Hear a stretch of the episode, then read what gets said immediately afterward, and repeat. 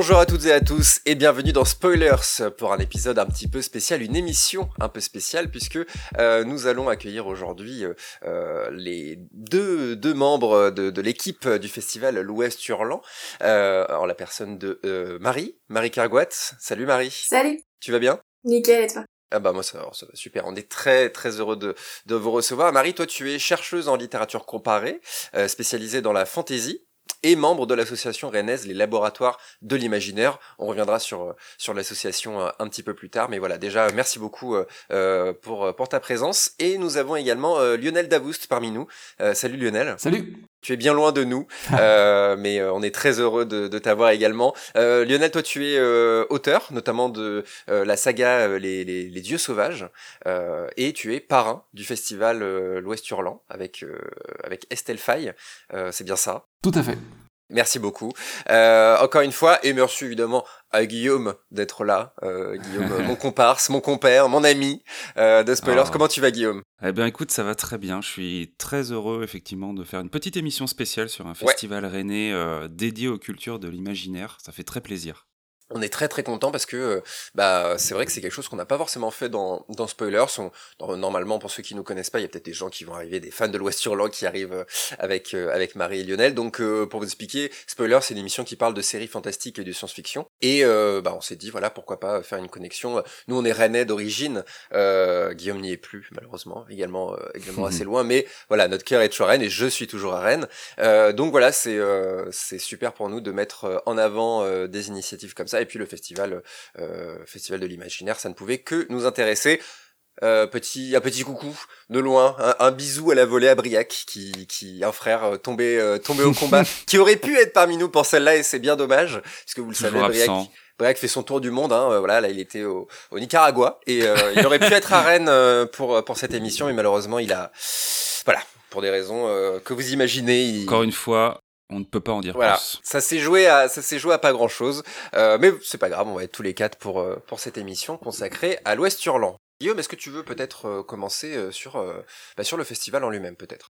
Bah effectivement, oui, on est là pour parler du festival. euh, vous entendrez cette émission, si tout va bien, avant euh, la date fatidique. Donc c'est l'idée un petit peu de vous présenter tout ça, euh, le programme, les diverses animations, puis pourquoi la création de ce festival à Rennes. Mais avant toute chose, Marie, est-ce que tu peux éventuellement nous présenter le laboratoire des imaginaires et puis un petit peu d'où est partie l'idée du festival? Parce que je pense que c'est un petit peu cet assaut qui a planté les graines de ce qui est devenu l'Ouest Hurlant. Le Laboratoire des Imaginaires, c'est une association étudiante de Rennes 2, fondée à l'époque par un groupe d'amis qui s'étaient connus en master littérature comparée, donc master recherche à Rennes 2, et qui avaient fait un constat simple, à savoir qu'ils bossaient tous en imaginaire, la plupart en fantasy, une en science-fiction, et il y avait personne à Rennes 2 pour les suivre, euh, de spécialistes sur le sujet. Et on avait eu la chance d'avoir, je fais partie de ce groupe-là, mais avec une année d'écart, mais on avait eu la chance à l'époque d'avoir une directrice qui nous avait accepté, Charline Pluvinet, qui elle n'a pas du tout pour euh, objet d'étude principal ces sujets-là, qui les connaissait pas vraiment non plus, mais qui a à cœur que les étudiants puissent travailler sur les sujets qu'ils aiment. Donc elle avait accepté ces sujets-là et on se retrouvait donc à Rennes 2 dans un milieu où en littérature on n'était pas forcément hyper bien accepté sur euh, par rapport au sujet de fantasy, fantasy fantastique un peu plus parce qu'il est plus institué par le roman gothique etc et encore le fantastique contemporain moins et science-fiction et donc le but de cette association, c'est de regrouper les jeunes chercheurs de Rennes et alentours. Et maintenant, on est aussi un peu international parce qu'on a des membres qui sont à Québec, en Suisse, etc. Mais euh, donc le but, c'est de regrouper les étudiants qui ont des sujets de recherche imaginaire, de valoriser ces cultures-là, donc de les mettre en valeur par des événements type des conférences, des tables rondes, etc. Et aussi de nous retrouver, de nous entraider. Donc on fonctionne beaucoup par Discord et on se, on crée notre réseau au fur et à mesure des colloques qu'on organise chaque année.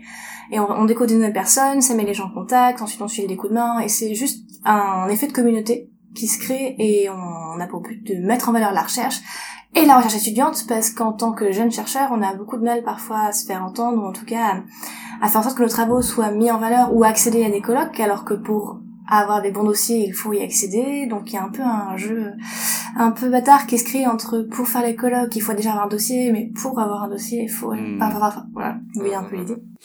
le cercle vicieux. Cercle vicieux, c'est ça. Mise en valeur de l'imaginaire et mise en valeur, mise en valeur des jeunes chercheurs et solidarité, en gros. Voilà. donc votre point commun un peu à toutes et à tous, c'est avant tout d'être euh, d'être chercheur. C'est si, si on devait trouver. Euh, mais ça s'est élargi depuis ou vraiment même encore aujourd'hui ça reste euh, globalement? c'est vraiment le noyau noyau dur du, du, laboratoire. Après il y a des gens qui adhèrent et qui sont pas des jeunes chercheurs mais qui ont envie de nous suivre ou de nous soutenir ou de faire partie de l'équipe. Par exemple on a des gens qui sont des purs techniciens et qui vont faire du montage etc. Qui eux aiment faire ça et peuvent consacrer du temps à ça. Donc on a notre graphiste aussi qui elle n'est pas chercheuse mais qui est illustratrice c'est d'ailleurs celle de l'Ouest Hurlant Solène de Léon très très belle illustration hein. Euh, on peut la nommer peut-être euh, votre illustratrice? Euh, oui c'est Solène et pour la suivre sur Instagram c'est Solène avec trois N à la fin. Ouais allez voir parce que c'est déjà très joli. Et puis ça donne enfin c'est on sait aujourd'hui le nombre de festivals qui peut y avoir après on reviendra sur votre sujet qui, qui peut être un peu niche mais c'est vrai que votre vos illustrations votre illustration de festival interpelle déjà et donne donne déjà envie. Donc euh, bravo, bravo à, Solène. Ouais. ouais, c'est important, je pense, euh, et c'est mm. important pour vous d'avoir une vraie identité. Et euh, tout simplement le, le nom Ouest Hurlant. Ta question peut-être un peu bateau, mais est-ce que alors Ouest, on comprend évidemment par rapport à Rennes, mais voilà, est-ce qu'il y a une est-ce qu'il y a une signification derrière C'est une longue histoire parce qu'en fait, c'est la deuxième partie de la question à laquelle j'avais pas le temps de répondre avant. Enfin, j'ai oublié, mais donc ça tombe bien. On était dans un groupe où il n'y avait pas que le jeune, il n'y avait pas que les chargés du laboratoire d'imaginaire qui cherchait à monter le festival, il y avait d'autres personnes avec nous, dont Axel Nouvelle, qu'on avait rencontré, parce que lui aussi voulait monter un festival de l'imaginaire à Rennes, on avait été mis en contact par un libraire, et donc ça a fondé l'équipe, ensuite on a cherché d'autres associations, etc. Et ça a formé ce petit groupe-là, mais donc c'était un groupe hétérogène de personnes avec des points de vue différents. Déjà au sein du laboratoire, on n'est pas forcément toujours du même avis, mais donc on élargit le cercle encore plus, et donc on était en plein dans ces réunions où on cherche le nom du festival et où on galère vraiment énormément à trouver un nom qui nous satisfasse tous, et en plus il y avait toujours ce petit... Euh, goût d'insuffisant. on avait pensé à Festival des Trois Mondes par rapport à fantasy, fantastique, science-fiction, mm. et à plein d'autres choses comme ça. Il y avait rien qui, qui, qui créait l'épiphanie, qui donnait vraiment envie, et à tous en fait. Et donc, euh, c'est là pour le coup, c'est l'ami d'enfance, enfin c'est le frère de l'ami d'enfance d'une membre du laboratoire, donc ça fait un peu une longue, mm, mm. histoire comme ça, qui a trouvé ce nom-là. Euh, on nous l'a remonter, on a tous dit waouh c'est génial, ça marche trop bien, etc.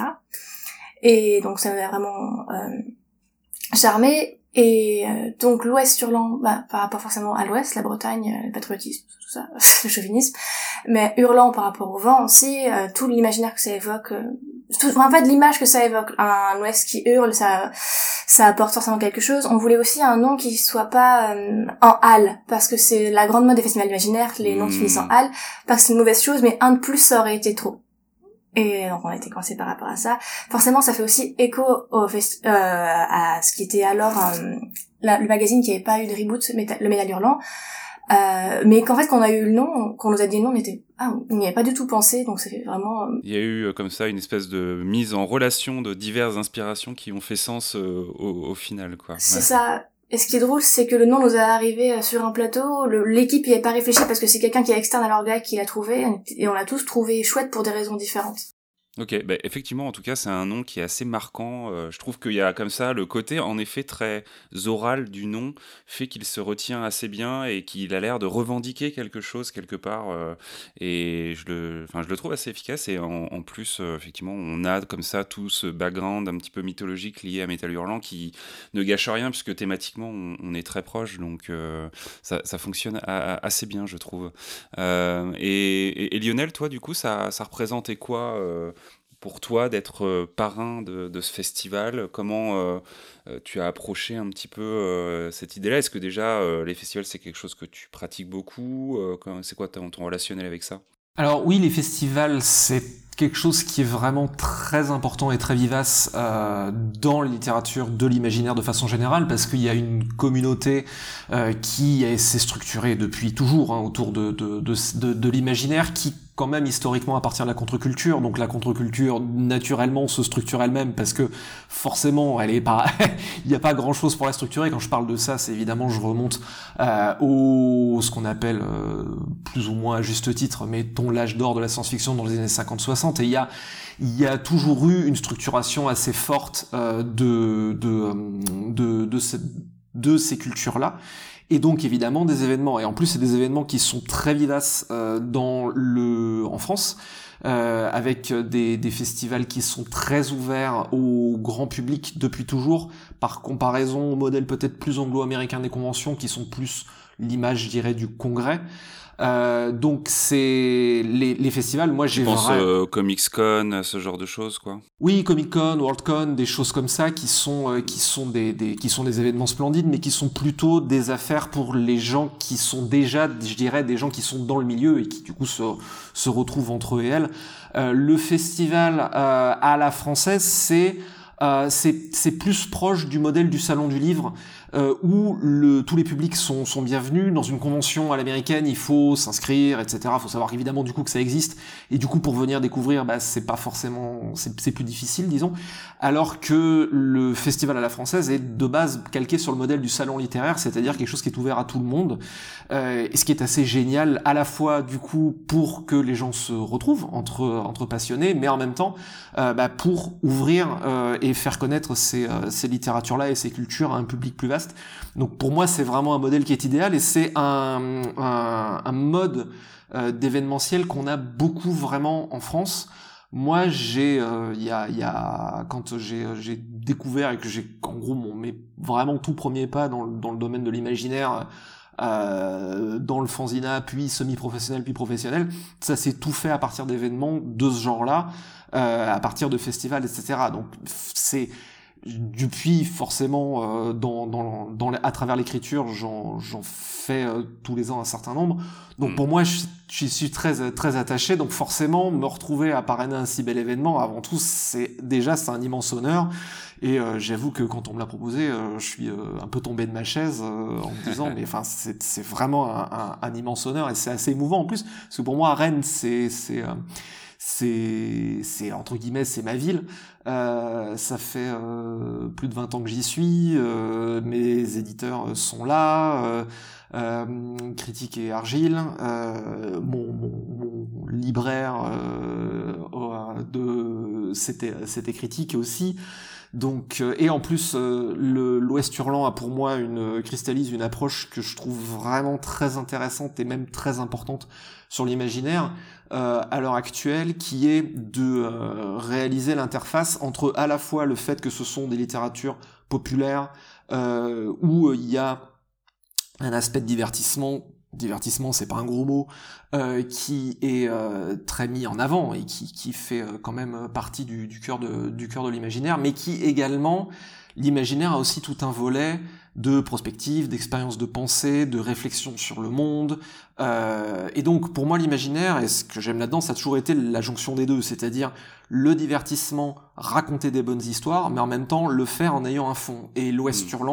Fait les deux et vraiment parle des deux. Donc en plus, euh, j'étais euh, d'autant plus honoré de me retrouver à pouvoir euh, parrainer avec Estelle euh, ce, cet événement parce que il, reflète vraiment ce que moi j'aime et que j'essaye humblement de faire aussi dans mon boulot euh, sur l'imaginaire, c'est-à-dire bonnes histoires et en même temps en essayant d'ouvrir des portes, de poser des questions, de s'interroger ensemble sur le monde. Mais euh, justement, euh, sur le thème précisément euh, de l'imaginaire, avec un I majuscule, on va dire, on, Guillaume notamment, alors ça m'a fait tilter sur le Comic Con parce que c'est un peu le, le c'est un festival extrêmement célèbre aux, aux États-Unis notamment, mais justement en prenant cet exemple, mais également, voilà, on peut citer euh, euh Imaginal, euh, les Intergalactiques, Hypermonde, etc. Donc plein de festivals du, genre. Est-ce que du coup, euh, l'affluence des gens pour ces festivals, euh, est-ce qu'on peut toujours parler de sujets de niche finalement du coup, quand on voit le, le, les, centaines, les milliers de gens parfois, euh, encore une fois le Comic Con, c'est, c'est, énorme, c'est presque trop aux États-Unis parce que ça touche à la pop culture, à plein d'autres choses. Mais qu'est-ce que qu'est-ce que t'en penses toi Lionel, qui est du coup acteur directement de, de ce genre?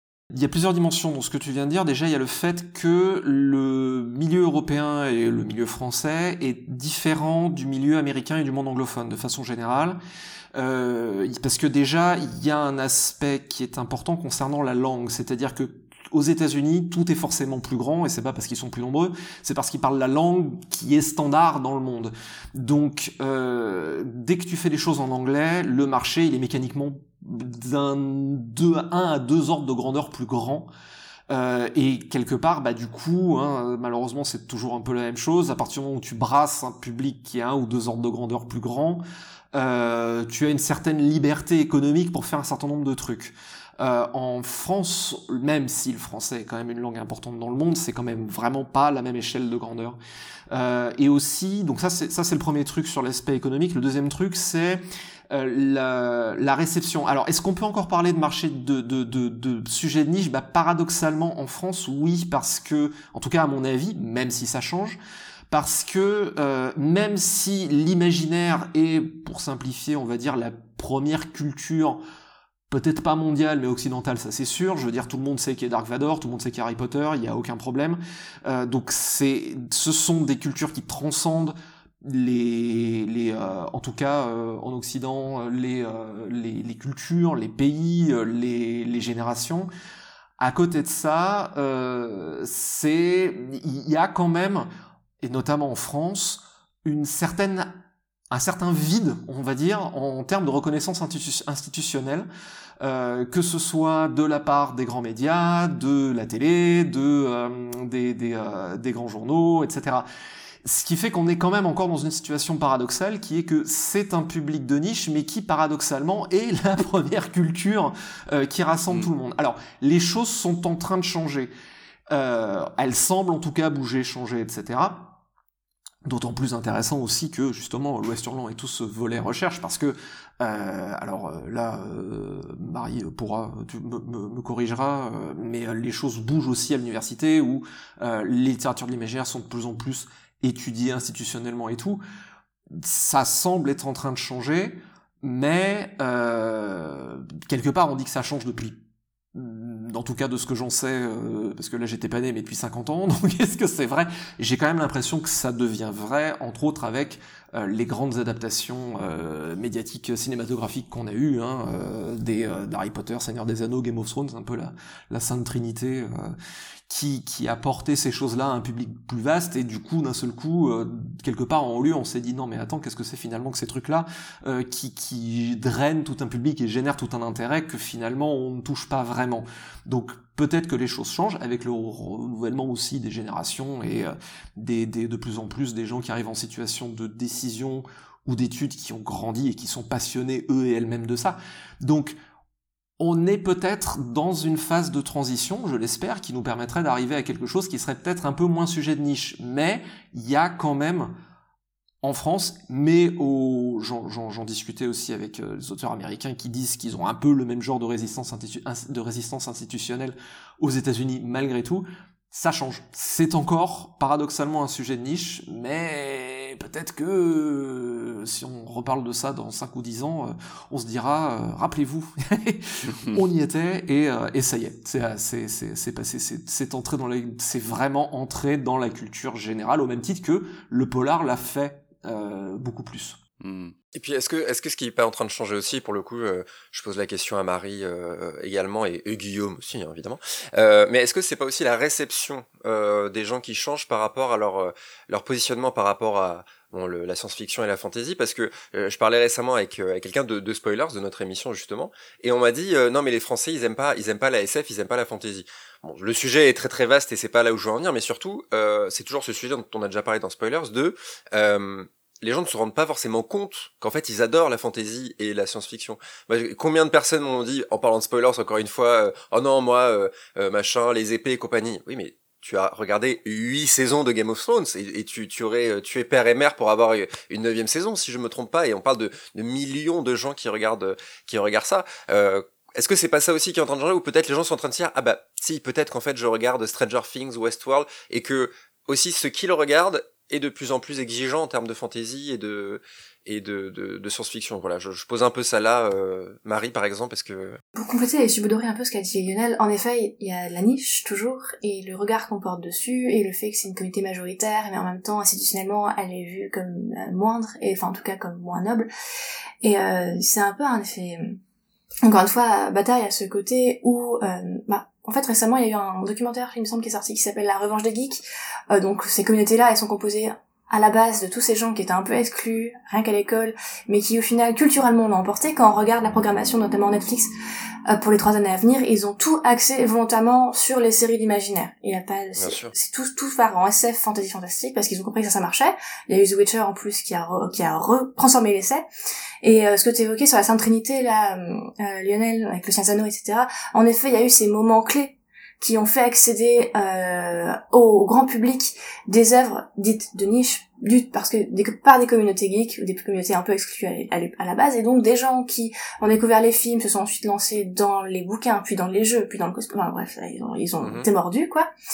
Et euh, en effet, ça se popularise de plus en plus, mais il y a plein de gens qui ont du mal à admettre qu'ils aiment euh, ces gens-là parce qu'on leur dit toujours les grands médias ou en tout cas que l'imaginaire qu'on en a euh, en, général en société est toujours mauvais. C'est toujours le geek dans sa cave qui fait du jeu de rôle le samedi soir plutôt qu'aller voir plutôt qu'aller voir ses copains, je sais pas. Enfin, il les voit, hein, mais bon, mm. c'est pas les mêmes. Eux, c'est les geeks, donc euh, ils sont enfermés, c'est pas bien. Mais en gros, il y a toujours cette image très très négative qui est donnée de, de ces gens-là dans l'imaginaire global social de les épées euh, les vaisseaux, les couleurs kitsch, et ça marche pas. Et c'est en train de changer. Et c'est pour ça aussi qu'il y a eu plein d'articles qui ont parlé de comment Game of Thrones avait été médiatisé notamment. Et ce qui est hyper intéressant quand on étudie le phénomène Game of Thrones par la série, on remarque qu'il y a plein d'articles qui ont dit que la série était bien, ouais, mais parce que c'était pas de la vraie fantasy, enfin c'était la fantasy différente. Et c'est l'article de Yann Baudier, un chercheur qui a parlé de ça notamment sur euh, la série Game of Thrones, qui expliquait et qui travaillait sur cette notion de comment la série était devenue populaire en fantasy parce que c'était pas de la vraie fantasy, parce qu'elle était différente. Et donc il y a vraiment tout un effet de projection négation de ce qu'est le genre pour dire ça c'est différent, ça c'est bien, ça c'est de la qualité, alors que de la qualité on en a toujours eu dans ces genres-là, sinon on relirait pas les bouquins qui sortaient il y a un siècle. Il y a un peu cet effet où on nous fait croire que ça y est, ça devient meilleur, donc on peut l'accepter, donc non, non, c'est juste que certaines personnes qui euh, avaient des goûts différents commencent à l'accepter, du coup, ça devient noble aux yeux de tout le monde normalement. Donc il y a vraiment une question de réception hyper importante en effet, mais euh, c'est pas que ça grandit en qualité, c'est que ça, par contre, ça s'étend, la communauté s'étend et la production s'étend, mais il y a toujours eu de la qualité. Et les moyens donnés sont de plus en plus importants, donc forcément, c'est sûr, visiblement, il y aura de plus en plus de qualité. Oui, c'est ce qu'on se disait à un moment donné quand on a fait euh, notre épisode dédié à la fantaisie avec Justine Breton, c'est que il y a aussi une question de moyens, en tout cas pour ce qui est représentation audiovisuelle, la qualité littéraire, elle, était, elle est là depuis longtemps parce que, euh, même, on va dire, en termes de bande dessinée, euh, de manière très très large. Euh, mais après, les médias de masse que sont la télé et le cinéma euh, ont fini par atteindre un niveau euh, technique qui était euh, nécessaire à la représentation de, des imaginaires. Ça, ça a quand même été un truc qui était important, même s'il y a des réalisateurs qui ont réussi à faire des choses extrêmement marquantes avec de la symbolique et puis tout simplement avec une photographie, une réalisation, voilà, sans parler d'effets spéciaux, quoi. Mais ça a beaucoup, je pense, aidé le genre à en tout cas être vu par ce qu'on peut appeler le grand public. Quoi. Euh, ça, c'est sûr. mais du coup, créer un festival aujourd'hui, ça reste un acte militant, en fait, quelque part. Nos invités font oui de la tête pour, pour nos auditeurs. ah oui, oui, absolument. C'est affiché cette revendication de, de votre part ou non? Vous avez envie de parler de ça avant tout et puis c'est militant de par le fait quoi. Euh, c'est militant dans le sens où c'était étrange Rennes, ou en tout cas en Bretagne, il y a un tel délire d'imaginaire, et pas mm. encore de festival. C'était ça qui était bizarre, c'est qu'on a une librairie dédiée, bien plusieurs même maintenant, on a plein d'auteurs dans le coin, euh, les, les, les Bretons se déplacent beaucoup au Festival d'imaginaire de France, et on n'en avait pas encore à nous, c'était bizarre. Ah oui, il y, a une vraie communauté au moins au niveau local. J'en place une pour Béton et Dragon, euh, qui est une euh, asso de jeux de rôle, je crois, si je ne me trompe pas, euh, à Béton. Euh, et je, le, nom est, très très bien. Un gros, gros c'est ça, et aussi un militantisme dans le sens où on avait envie d'un festival euh, qui soit aussi davantage politique, dans le sens où on est forcément en Rennais. On est en Rennais, on est ce groupe-là aussi de base qui est très très ancré à gauche, donc l'envie de d'apporter quelque chose hein, de, de beaucoup plus marqué sur le point, sur le spectre politique, en tout cas dans la façon dont sont pensées les tables rondes, notamment, ou dont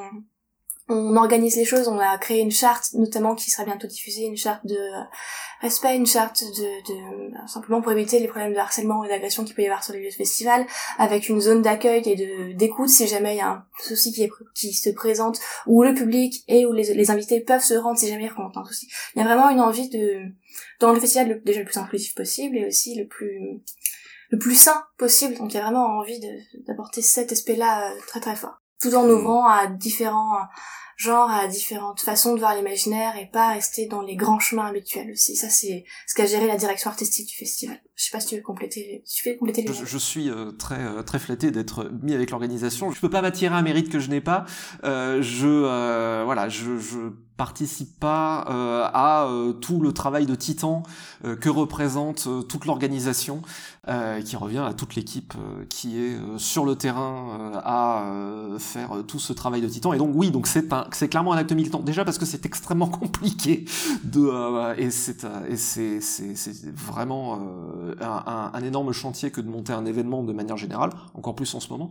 Et euh, oui, c'est euh, c'est aussi un acte militant parce que, bah, comme on, l'évoquait tout à l'heure, euh, il reste énormément de travail à faire pour euh, faire connaître ces littératures-là au grand public, qui en plus ont euh, beaucoup à dire et beaucoup à montrer et beaucoup à, donner à réfléchir par rapport au monde dans lequel on vit.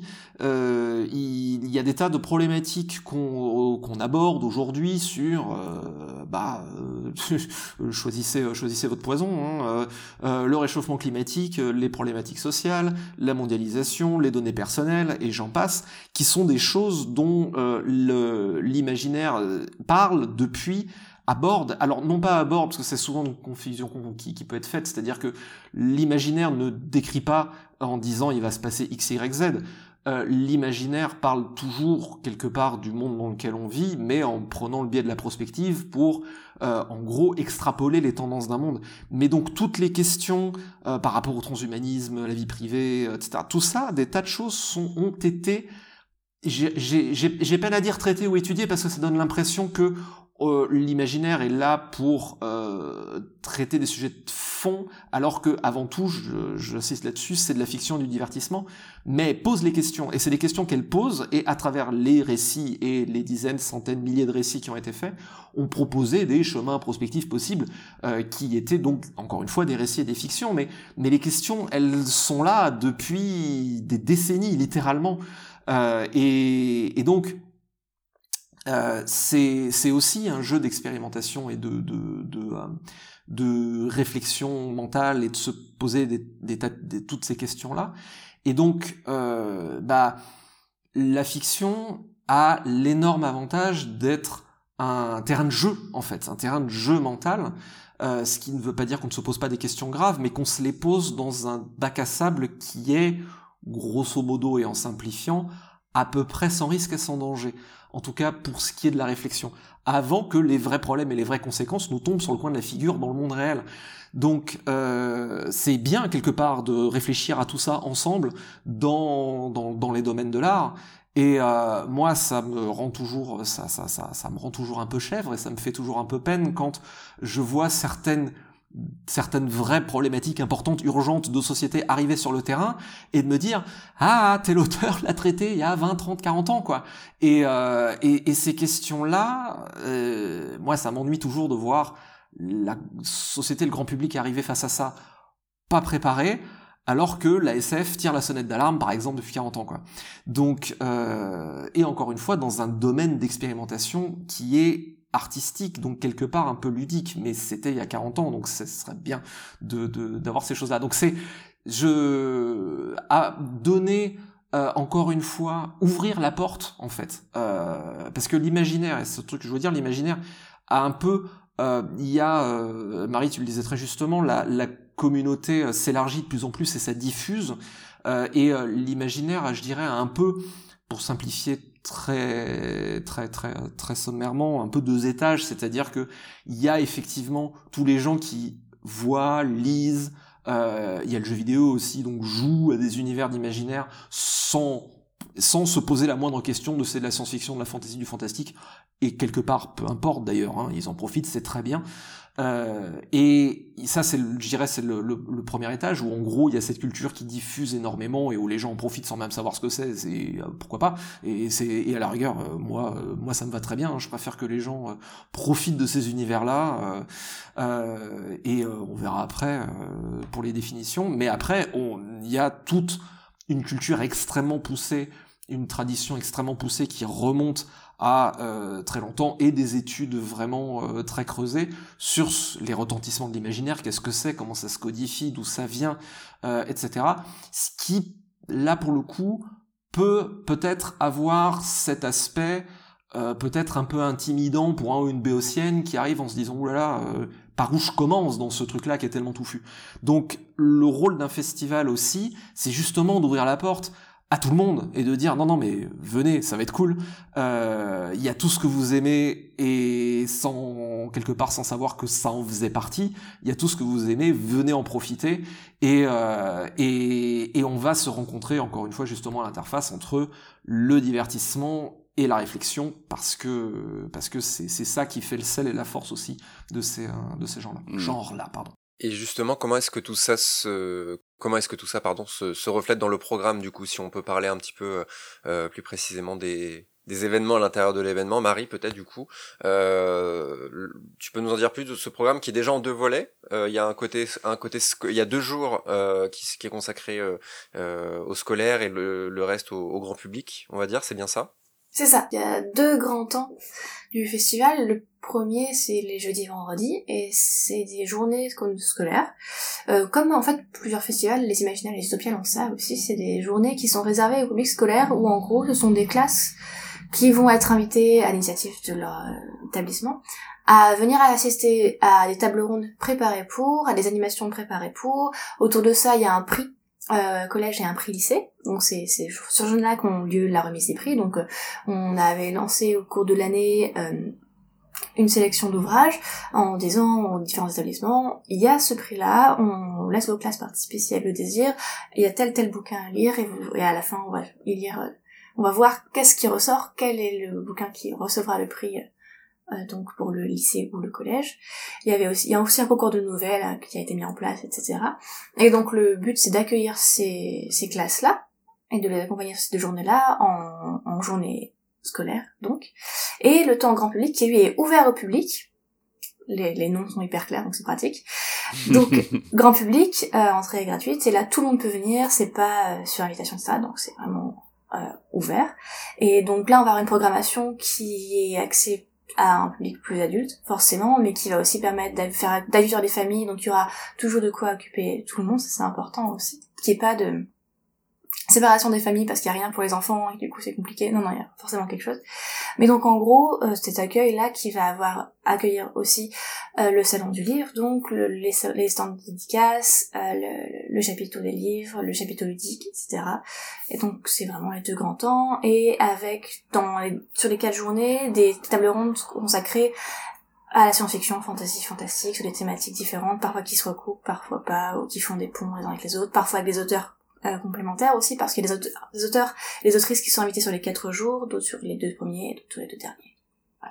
C'est complémentaire et en même temps différent. Puisqu'on peut pas accéder aux journées scolaires quand on n'est pas au collège, lycée, qu'on n'a pas été euh, préparé à ça par l'établissement. Oui, non, c'est une super initiative. euh, comme tu le disais, euh, les, festivals le font de plus en plus, mais de pouvoir avoir justement un temps dédié aux au scolaires pour faire justement un peu la, la pédagogie autour de ces sujets et amener euh, ce petit supplément d'âme et de réflexion qu'il peut y avoir par rapport à une lecture qui serait purement divertissante et qui, de base, de toute façon, euh, est, est là aussi pour ça. Parce que, en fait, c'est ça qui est assez amusant, c'est que quand on est petit, on a tous et toute tendance à lire justement des choses qui sont issues des- de l'imaginaire. Et pourquoi à un moment donné, on, certaines personnes vont perdre un peu ce goût-là euh, Voilà, peut-être que effectivement c'est parce qu'à un moment donné, ils n'ont pas eu la chance d'aller à un festival comme, euh, comme l'Ouest Hurlant. Euh, L'autre chose qui nous a marqué et qui est aussi de plus en plus visible, mais vous, vous le faites particulièrement bien, je trouve, c'est cette composante ludique que vous avez au programme. Vous avez proposé beaucoup d'animations euh, diverses et variées et avec cette composante de jeu à chaque fois. Est-ce que tu peux nous, nous en parler un petit peu, nous parler de notamment ce spectacle dont on est le héros, euh, ce genre de choses? Oui. Euh, en fait, ce, pôle ludique est très très lié à l'histoire du festival. Comme je le disais au début, on était le laboratoire imaginaire avec cette nouvelle, puis en fait, on s'est rejoint d'autres associations étudiantes, notamment de Rennes 2, dont l'Ordre Typhonique, qui est donc l'association ludique de Rennes 2 et qui euh, s'est monstrueusement bien investi dans l'organisation du festival, qui a organisé plein de choses, apporté plein de bénévoles, etc. Et plein d'autres choses aussi. Et comme une grande partie de, de, de du laboratoire d'imaginaire euh, est, est investi dans le ludique, on parlait plus haut des communautés, etc. Et ce qui est drôle dans la communauté de l'imaginaire, c'est que souvent, quand quelqu'un lit, il va aussi regarder et jouer. Donc tout est complémentaire, il y a toujours cette espèce de cercle qui se retrouve autour de l'imaginaire. Et donc ils étaient à fond dans l'idée d'avoir plus de ludique euh, dans un festival parce que eux ils, avaient envie que ce soit davantage préparé, pas juste une table dans un coin en fait réservée à la fête de jeux de rôle, non vraiment des animations, quelque chose de pensé pour, avec une orga autour, etc. Donc on va avoir différentes animations. Les il y aura des soirées euh, qui sont donc des loups-garous immersifs, donc des loups-garous géants avec décors, euh, en gros. Euh... Je, je suis pas dans cette orga là, donc je peux pas trop en dire, ça c'est leur Tiffany qui gère, mais je sais qu'ils le font très bien, et donc c'est euh, un, un loup-garou de masse, en fait, le soir, en gros, avec décor et etc. et ambiance. Et euh, il y a aussi le spectacle dont vous êtes le héros. Euh, là, je peux en dire davantage parce que je le mets en scène, notamment parce que je fais partie de l'équipe du Rec Escrime, donc une école d'escrime artistique euh, et sportif mais surtout artistique euh, qui est basé à Rennes, à Viejean. Et donc euh, quand un membre de qui est venu nous parler de cette idée d'un spectacle, etc., où le public participerait, il y aurait des combats, je lui ai dit il y a de l'escrime, euh, dans, je connais de l'escrime, je, enfin je connais des de l'escrime, j'en fais, on peut peut-être faire un truc. Et on a discuté, on a monté ce truc-là, et en gros je gère l'équipe qui va se battre en gros. Donc on a une espèce de scénario à choix multiples, en fait, simplement comme un livre dont vous êtes le héros, donc avec plein de versions alternatives. Et donc il y a des différentes euh, possibilités pour le scénario, dont des possibilités de combat. Donc les choix du public vont influencer les combats, qui gagne à la fin, quel art, etc. Et donc on va, on, on- on se, tor- on se tortille la tête depuis deux mois là Ouais, pour essayer de trouver oui. toutes les potentialités, essayer de de retenir toutes les variantes. C'est vraiment génial. ouais, donc c'est c'est super. Donc on a vraiment hâte de voir ça parce que c'est vraiment nouveau. Généralement les spectacles d'escrime c'est plutôt des démonstrations où on a tel duel à la suite du tel, à la suite du tel autour d'un grand thème ou pas. Là on a vraiment cette idée où avant de se battre on sait pas, on est on, ah, là on va nous montrer la carte de la solution choisie par le public juste avant le combat et on y va, on sait que c'est celui-là. Mais donc ça demande de la mémoire, de l'orga et c'est je trouve que c'est hyper stimulant. Enfin moi j'aime beaucoup organiser ça et Mhm. voir euh, les- l'équipe gérer ça. Et l'association justement entre pas que de l'escrime sur scène, mais aussi tout l'aspect narratif et tout l'aspect participant du public, ce gros mélange-là qui est assez, euh, assez sémillant, j'aime beaucoup. Et vous avez aussi des, des tables de jeux de rôle qui seront ouvertes, il me semble. Oui, c'est ça. Il y aura aussi des tables de jeux de rôle gérées par des bénévoles de l'association, donc différents MJ, différents jeux. Il y aura aussi des jeux de plateau. Hmm. C'était important ça d'intégrer le jeu de rôle. Ça me fait penser à ce que disait Lionel un peu plus tôt sur le fait de, rendre les gens euh, acteurs de, de ça, parce que euh, les jeux de rôle c'est quelque chose qui paraît très euh, très niche encore une fois, en tout cas très euh, presque opaque pour les gens qui. Mais je- j'en sais quelque chose. Moi, je, avant d'en faire un, euh, ça, je me disais mais et vous faites ça pendant des heures, mais je comprends pas, je comprends même pas le principe. Et en fait, bah spoiler, c'est génial euh, les jeux de rôle. Et euh, et pour le coup, je pense que ça peut être un peu difficile effectivement d'amener les gens à à tester par eux-mêmes. Mais est-ce que, voilà, encore une fois, presque, on parlait de militantisme, mais c'est un peu l'idée, non Ou Ça fait partie intégrante de, de la fantaisie, j'imagine, euh, des pratiques de la fantaisie. C'est c'est hyper lié à l'histoire de la fantasy c'est-à-dire que euh, quand il y a eu les bouquins le, le quand il y a eu Sanano qui est sorti il y a eu des jeux de rôle qui ont un peu sont apparus après. Enfin il y a eu Donjons et Dragons en premier bien sûr mais ensuite euh, les jeux de rôle ont eu tendance à, à s'inspirer de l'imaginaire et à créer à se créer en regard des grands succès ou des, des bouquins phares des gens qui jouent aux jeux de rôle et disaient on faut qu'on fasse un jeu de rôle là-dessus on va créer quelque chose. Donc c'est vraiment euh, hyper lié. Et comme je le disais il y a l'équipe d'Orga qui est très très investie dans le jeu de rôle. Enfin beaucoup tenaient le podcast Ludologie donc il était consacré à ça, donc voilà, c'est- pas imaginable de faire sans pour eux, quoi.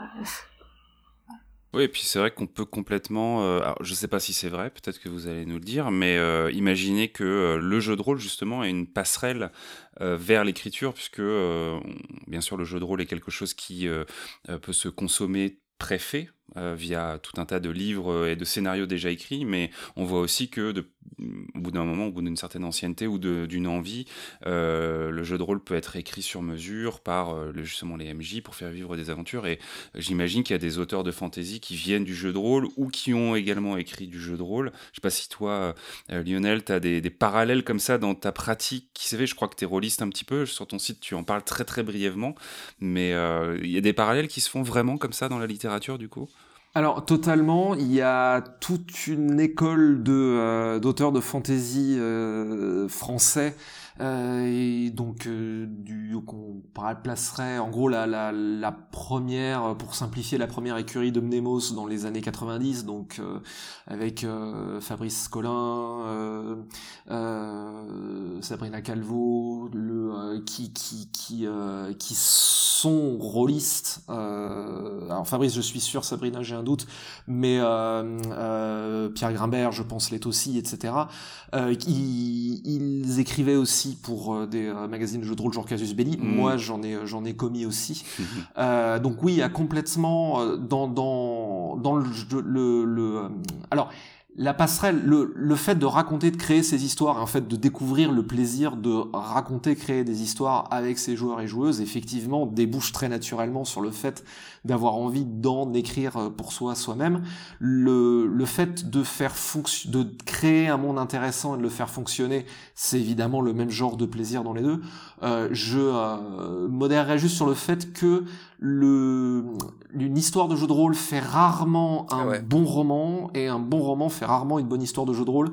Euh, les de parce que par le fait que tiens Jean je voilà Jean-Philippe Jaworski aussi euh, rôliste il avait euh, écrit euh, Tédéum pour un massacre euh, qui est auteur de fantasy aussi maintenant très très très grand le fait est que le jeu de rôle est une co-création de base, c'est-à-dire qu'on l'a créé avec, les, ses joueurs et joueuses, donc il y a constamment un feedback, même si le ou la MJ crée son scénario, crée pour ses joueurs son univers avec son scénario, même si c'est quelque chose qui est créé de toutes pièces, l'action des joueurs et joueuses va forcément venir influencer euh, le, le, euh, le, déroulé du jeu en retour. Donc euh, c'est vraiment quelque chose qui se, même s'il y a un conducteur de la part du MJ, c'est quand même quelque chose qui se crée de façon coopérative, alors que par définition, sauf qu'on écrit à deux, à, quatre mains, mais par définition, quand on écrit une histoire, on est seul maître ou maîtresse de son univers et de son déroulé et de ses personnages.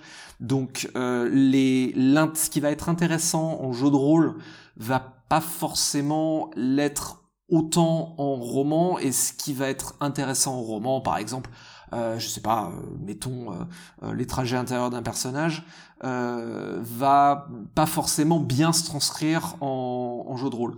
Donc, mais il y a évidemment des, des, des, mécaniques narratives très au, au sens large qu'on va retrouver dans les dans les deux dans les deux. Donc c'est, je dirais pas que ça, je, je modère juste ça parce que c'est vrai que c'est une, une des fois c'est une, une, une conception qu'on peut avoir, je la modère juste parce que ça ne se calque pas forcément, mais bien entendu, on a le goût de la narration, on a le goût du créer et de faire vivre des univers, et là évidemment, il y a, y, totalement une passerelle entre les deux.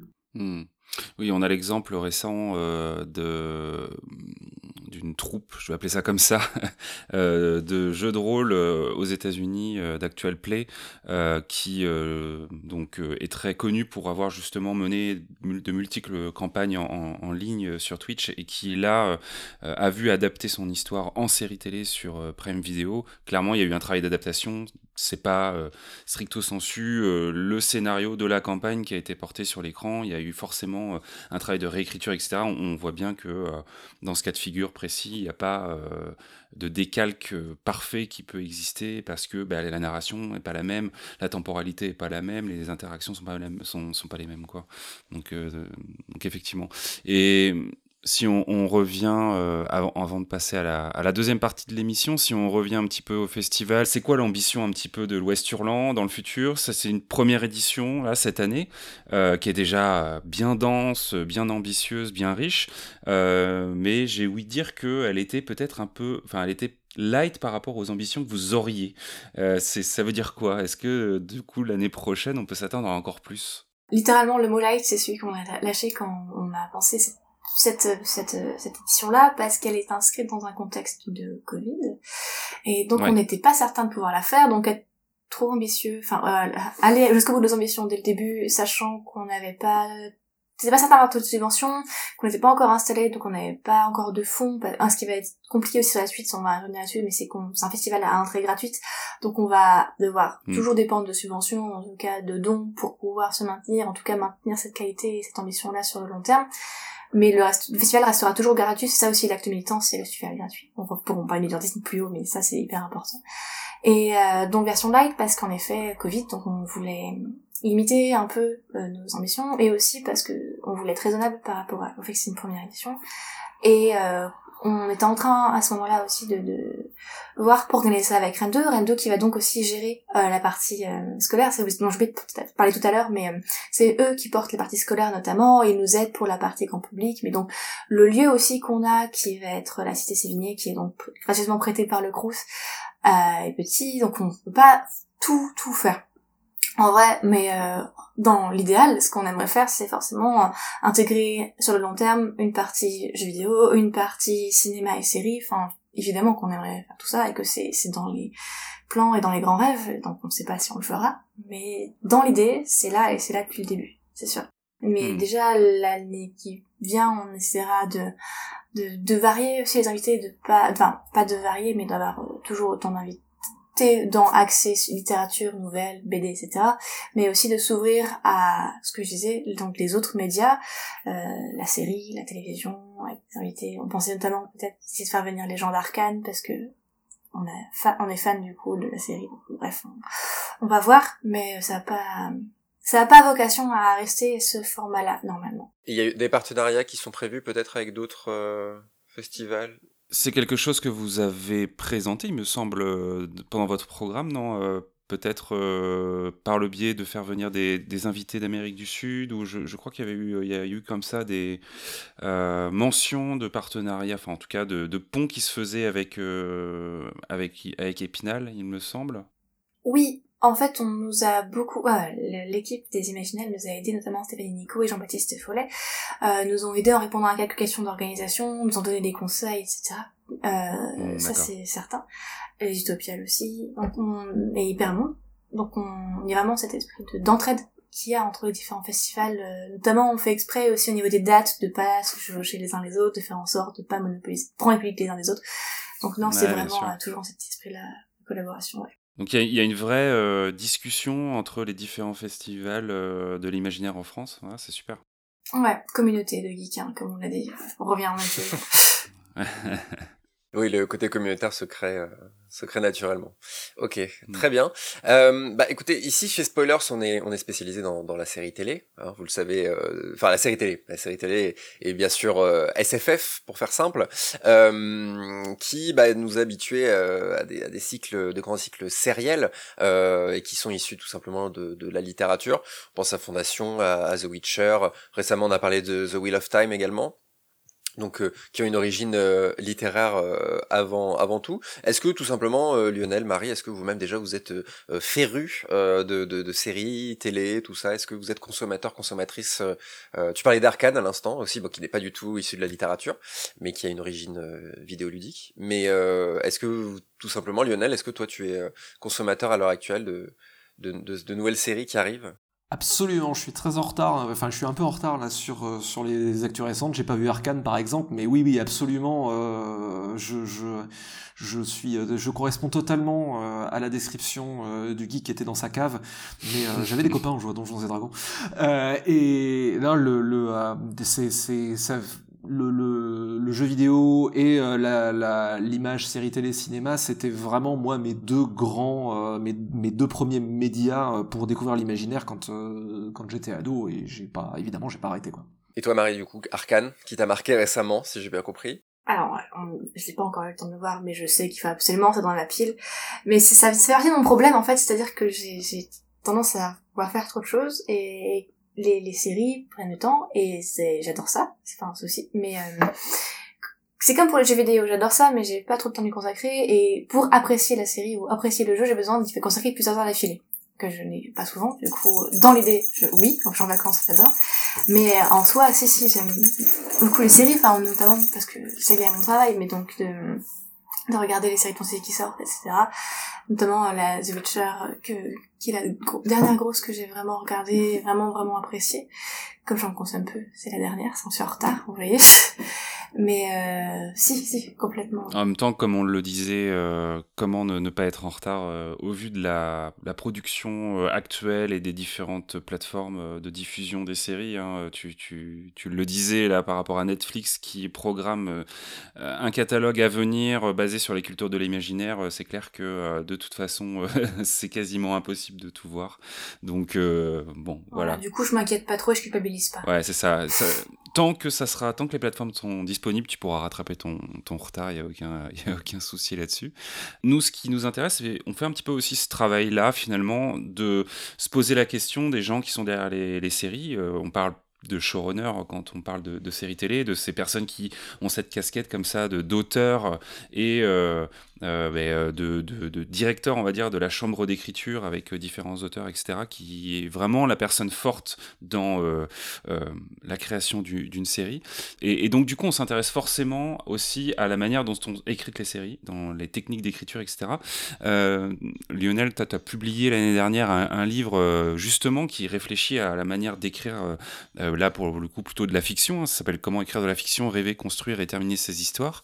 et on, on se rend compte qu'il y a euh, évidemment dans la fantasy en proprement parler, mais aussi dans la SF et, le fantastique de manière générale, euh, cette notion de saga, de sérialité qui est très présente. Alors, est-ce que euh, c'est parce que ça fait partie de l'ADN du genre, ou est-ce que c'est, pardon, ou est-ce que c'est ça fait partie d'une espèce d'idée comme ça idéale en tant qu'auteur de se dire un jour j'écrirai une saga. Est-ce que toi en tant qu'auteur, comment tu abordes cette notion de, sérialité. Tu t'as écrit toi-même, tu es en train d'écrire toi-même une, saga, on le rappelait au début de l'émission. Euh, c'est quoi ton rapport à ça, dans, l'écriture, en tout cas dans la littérature, à cette notion de, de sérialité comme ça? Alors c'est une question qui est vachement complexe parce que il est difficile de la dissocier de ce qui fait partie de l'essence du genre et de ce qui fait partie des grands noms du genre. Tu parlais de la fantasy par exemple avec l'aspect sériel, le grand euh, en tout cas, la référence euh, connue évidemment pour la fantasy, c'est Tolkien. Tolkien, constructeur de monde. Donc le, le côté construire son propre monde, son univers et le voir vivre euh, est, je pense, un, un rêve pour beaucoup d'auteurs et autrices en herbe. Je sais que c'était le mien il y a une vingtaine d'années quand j'ai jeté les bases de l'univers où je place maintenant beaucoup de choses, dont les dieux sauvages. Euh, donc il y a, y a cet aspect effectivement bac à sable narratif euh, de et puis aussi il y a l'envergure de ce qu'on peut faire avec un avec un monde. Il y a le côté complètement épique euh, qui est que euh, on peut euh, se payer le luxe de faire des cataclysmes ou de re, refaçonner la géographie et il y a on peut il y a un côté il y a un plaisir de démiurge qui est qui est vachement qui est vachement présent. Donc le... Mais à côté de ça, par exemple, en science-fiction, même si en science-fiction, si on prend les grands univers, on peut imaginer euh, Star Trek, Star Wars, hein, euh, qui, euh, qui sont là aussi grandes sagas et tout. Mais en forme littéraire, par exemple, on pourrait aussi arguer que la nouvelle, par exemple, est un champ assez royal pour la science-fiction, parce que ça permet de traiter une idée forte avec une chute en peu de temps. Donc et je, je, je ne sais pas si c'est vraiment substantiel euh, de, de, de, l'imaginaire à part entière. Une chose est sûre, c'est que c'est évidemment très présent, et d'ailleurs, ne serait-ce que dans l'expression, on parle là, depuis le début, on parle de l'imaginaire au sens large, c'est une, finalement, toute fiction est imaginaire quelque part. Donc, en fait, quand on parle d'imaginaire, c'est un raccourci pour dire les littératures des mondes imaginaires. Ce qui, du coup, dit bien ce que ça veut dire, c'est que, de base, les genres de l'imaginaire se situent dans un monde qui est en décalage avec le nôtre. Donc, euh, le l'envie d'écrire une grande alors après je sais que ça, ça touche pas tout le monde mais c'est vrai que évidemment écrire une grande saga hippique avec plein de souffles et plein de personnages, euh, c'est un défi, je pense, qui est euh, qui est irrésistible. En tout cas, je sais que pour moi, c'était irrésistible euh, et ça fait ça fait ça permet de raconter des histoires avec énormément de souffle. alors. Concernant les pièges, justement, ah, le piège, ben justement, c'est de s'essouffler au milieu, je dirais. Donc la, la saga, c'est alors par rapport à la saga aussi, par rapport à la saga littéraire, par rapport à la, à la série, euh, on a alors on a de plus en plus maintenant avec le streaming, on a des séries qui sont finalement euh, un long film, on va dire de 7-8 heures. Euh, le ce format euh, ce format s'est vraiment implanté avec les services de streaming. Avant, on avait des, euh, des ce qu'on appelait les séries à fil rouge où en fait on avait des épisodes qui étaient plus contenus, mais il y avait un fil rouge qui maintenait tout. Euh, le premier exemple qui me vient, même si c'est un peu plus ancien que ce que j'aimerais la citer tout de suite, mais c'est par exemple c'est X-Files, où euh, il y avait euh, ces, ces, épisodes à fil rouge qui faisaient avancer le truc, mais à côté de ça, on avait, on avait peut-être le monstre de la semaine. Donc le l'écriture, alors moi j'ai jamais scénarisé de série, hein, mais l'écriture de la série actuelle se rapproche peut-être beaucoup plus de la saga littéraire au sens où tout ce qu'il y a dans la narration va plus ou moins contribuer au fin mot de l'histoire. Il y a dans la dans, dans, dans la série télé avant, on avait un peu l'épisode filler. Euh, Doctor Who par exemple aussi, hein, qui fait encore ça. Euh, mais ça c'est lié au fait que c'est diffusé à la télé, donc il faut quand même que le téléspectateur ou téléspectatrice puisse attraper l'épisode et peut-être attraper le truc, même si, si a pas eu les cinq épisodes qui précèdent, alors que dans le streaming en général on regarde les trucs dans l'ordre. Voilà exactement. La, la, la saga littéraire se rapproche beaucoup plus de la série faite pour le service de streaming qui est euh, c'est une grande histoire euh, découpée en euh, volumes ou épisodes, etc. Donc les, les, les, les, pièges et la difficulté, c'est que bah, le premier truc, c'est que c'est ultra complexe à gérer, tout simplement. C'est-à-dire que euh, bah, j'avais écrit une saga avant, mais qui était une trilogie de thrillers fantastiques qui était Léviathan.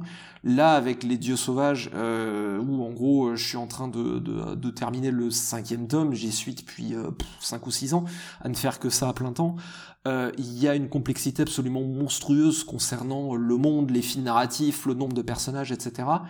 Et, euh, et je, très honnêtement, j'ai pu me lancer dans un projet de cette envergure simplement à, une fois un certain, mmh. un certain niveau d'expérience acquis. Euh, parce c'est pas possible autrement quoi. Donc la la la première la, la je dirais la première épreuve quand on veut écrire de la saga, c'est euh, d'arriver à comprendre suffisamment bien ce qui fait une histoire et ce qui va maintenir l'intérêt euh, sur le long terme pour arriver simplement à construire son projet d'une manière à ce qu'il s'effondre pas euh, au milieu et que aussi euh, l'auteur ou autrice euh, s'effondre pas sous le poids de la charge parce que parce que par exemple 5 ans ça paraît énorme Oui, et, et encore, je, je, je, finalement, à la réflexion, euh, j'aurais peut-être pu en prendre davantage, ça aurait pas... Enfin, je, je vais y arriver, mais je, je finalement, je, je, déborde par rapport à moi ce que j'avais prévu. Je pensais que ça, ça, serait un projet de 3 ans, ça va être un projet de 5-6 au final, quoi. Donc, euh, bon, euh, dans l'industrie, si vous construisez des fusées ou des centrales nucléaires et que vous doublez les, dé et que vous doublez les délais, en général, on vous fait les gros yeux. Bon, moi, ça va. je fais pas des trucs qui sont secret défense, c'est pas grave. Mais, mais donc, c'est vraiment ça. Donc, c'est pour moi le truc de base, c'est en fait, on retrouve dans la saga toute la complexité qu'il y a dans le fait d'écrire une histoire, mais puissance 10 avec en plus ce qui a et puis euh, juste voilà ça c'est très on pourrait partir dans beaucoup de trucs mais euh, dans la saga par exemple on a beaucoup plus de personnages que dans une histoire peut-être plus resserrée et donc ça rajoute une combinatoire euh, complexe, c'est-à-dire que si vous écrivez, je schématise, si vous écrivez une intrigue amoureuse avec deux personnages, ça va être relativement facile, il y a l'un versus l'autre. Si vous faites un triangle amoureux, il va y en avoir trois, ça multiplie les interactions. Si vous avez 8, 10 personnages point de vue, plus tous leurs entourages, la combinatoire de, des relations, des histoires va juste exploser de manière exponentielle. Donc, qu'est-ce qu'on raconte? Ça, ça, implique aussi de savoir de se dire qu'est-ce qu'on va raconter, sur quoi on va mettre le focus qui va être important, qui va servir le projet de long terme. Donc euh, il y a une saga, ça met euh, c'est l'épreuve du feu pour tout ce qui est narration, caractérisation, euh, dynamique, euh, tension narrative, construction de monde, etc. Et donc, euh, comment l'enseigner le, Je dirais, bah en fait, il faut commencer par bien bétonner ce qu'est une histoire et une fois que c'est ça, en fait, ça ressemble à jongler avec des assiettes. Hein. On rajoute des assiettes, on en jongle avec de plus en plus. Et une fois qu'on écrit une saga, on espère arriver à la fin sans avoir cassé des assiettes, en gros. Mais justement, euh, moi, dans, dans, le titre euh, Convaincre la fiction, rêver, construire et terminer ces histoires, c'est le, point qui m'a un peu intrigué, enfin qui m'a vachement intrigué même euh, dans le site, parce que effectivement, c'est quelque chose qui est, qui est extrêmement important. Et là, on peut faire le lien avec la, la série euh, directement. Une parce que sa fin a énormément fait parler il y a quelques années euh, et parce que euh, j'en ai parlé dans cette même émission, c'est Game of Thrones. Euh, la saga littéraire n'est pas terminée et la saga, la fin de la saga euh, série euh, a été très très très mal reçue par euh, par le par beaucoup de gens du public. Ce n'est pas mon cas, on en a parlé plusieurs fois ici, mais moi j'ai trouvé ça bien. Mais justement, est-ce que, enfin, pour le fait que tu les mets dans ton titre est révélateur de l'importance que ça. Est-ce que toi, en tant qu'auteur sur bah, les dieux sauvages notamment, euh, est-ce que c'est quelque chose que tu, tu conseilles d'avoir dès le départ, de savoir où est-ce que tout ça va, parce que pour le coup de George Martin, il savait où allait où la série euh, euh allait se diriger pour euh, son point final. Euh, il en avait parlé au producteur Benioff et Wes au cas où il mourrait avant la fin. Bon, Dieu merci, il n'a pas eu de souci. Mais voilà, ce que je veux dire, c'est parce que dans les séries télé, c'est extrêmement difficile de faire une fin qui va plaire à tout le monde, parce que les gens s'y sont attachés pendant parfois dix ans. Euh, voilà, j'ai envie de te lancer sur ce sujet un peu, un peu vaste, mais euh, par le prisme de la série télé, euh, est-ce que tu peux, tu peux nous en parler? Alors, il y a, en fait, dans le fait de terminer, il y a deux choses. Il y a dans ce que, dans ce que tu évoques, il y a faire une fin, qu'on va dire, faute de meilleurs termes, satisfaisante. Euh, alors, c'est difficile d'être prescriptif euh, c'est-à-dire de dire il faut savoir la fin avant de commencer. Euh, c'est difficile d'être prescriptif parce qu'il y a il y a autant de manières de travailler qu'il y a d'auteurs et d'autrices. Euh, l'aspect terminé, donc il y a effectivement ce que tu évoques sur le fait de faire une fin satisfaisante. Il y a aussi le fait que euh, démarrer un bouquin c'est relativement facile. Conserver, il y a un aspect purement de discipline et, euh, et d'arriver à euh, franchir les 500 pages qui séparent de la fin. Euh, et souvent, c'est un truc qui, qui bloque euh, les jeunes auteurs. Donc, dans le, dans le bouquin, je, je, je voulais traiter un peu les deux choses, qui sont l'aspect purement, euh, purement euh, matérialiste et technique, hein, de se dire qui est d'une part, comment est-ce que je peux garder la motivation et la discipline d'arriver jusqu'à la fin? Et souvent, ça repose sur au secours maman, je suis à la page 250 de mon histoire, et en gros j'avais vaguement le début, j'avais vaguement la fin, je suis au milieu du désert, qu'est-ce que je raconte là? Euh, Ce qui revient à ce que je disais tout à l'heure sur, et ça, ça, comment arriver à en fait surmonter cette difficulté au jour le jour quand on est à la page 250 et qu'on voit pas la fin, euh, ça revient à comprendre et essayer de maîtriser, d'appréhender ce qui fait vraiment le sel d'une histoire, parce que toutes les pages idéalement devraient être intéressantes pour qu'on ait envie que le lecteur arrive à la fin donc, il y avait cet aspect-là qui pour moi, j'y tenais beaucoup dans ce bouquin-là. En fait, finalement, terminer découle de construire. C'est-à-dire que si tu sais construire une histoire, globalement, tu vas savoir la terminer parce que tu sauras à chaque, à chaque page, ça veut pas dire que ce sera facile, mais ça veut dire que si tu sais construire une histoire et si tu sais comment ça fonctionne, globalement, tu peux pas caler. L'angoisse de la page blanche n'existe entre guillemets plus parce que les questions ne deviennent pas bon Dieu, qu'est-ce que je vais raconter, mais qu'est-ce que je vais raconter, qu'est-ce que je peux raconter maintenant de pertinent qui va m'amener plus loin et qui va me rapprocher de ma fin si je la connais ou de me faire avancer tout simplement si je connais pas ma fin parce qu'il y a vraiment les deux types d'auteurs. Personnellement, je sais toujours mes fins. Je peux pas travailler autrement parce que je j'ai besoin de savoir que ce que j'écris sert la sert une finalité et la finalité c'est justement le la fin. Alors sur et là sur la fin, qu'est-ce que c'est qu'une fin satisfaisante?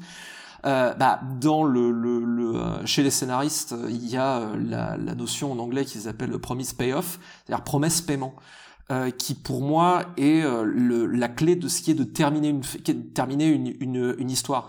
Terminer une histoire, euh, c'est pas forcément dénouer, même si c'est souvent ça, dénouer les fils de l'intrigue, c'est pas forcément avoir une fin qui doit être heureuse, malheureuse. La fin, elle laisse ce que l'histoire exige et ce que l'histoire exige, c'est que les promesses narratives soient payées, c'est-à-dire que l'on ait adressé les promesses que l'histoire a faites. Et je vais, du coup, je suis navré, je vais quand même prendre l'exemple de Game of Thrones parce que du coup, euh, si vous en avez parlé, en plus, il est d'autant plus, euh, il est d'autant plus euh, parlant. Euh, pour moi, la fin de Game of Thrones, est insatisfaisante non pas pour les gens que euh, beaucoup non pas pour les raisons que beaucoup de gens ont données notamment oh là là Daenerys a pété un câble mais c'était en germe depuis le début hein, ça. Euh, je veux dire quand elle crucifie les maîtres sur euh, la route de je sais plus quel bled euh, les maîtres esclaves bon c'est quand même pas forcément quelqu'un qui pratique l'amour de son prochain et on pouvait quand même s'attendre à ce que ça vire à ce que ça tourne mal. Non le truc qui pour moi est une est un manquement dans la fin de Game of Thrones c'est que euh, globalement, c'est pour moi, il y a une rupture de paiement, et euh, juste, c'est juste pour illustrer le truc, il y a une rupture de paiement qui est assez grave pour moi dans la fin de Game of Thrones, qui est que on vous raconte cette histoire, on vous raconte l'histoire de Game of Thrones, on vous raconte une histoire de manière générale, quelle qu'il soit.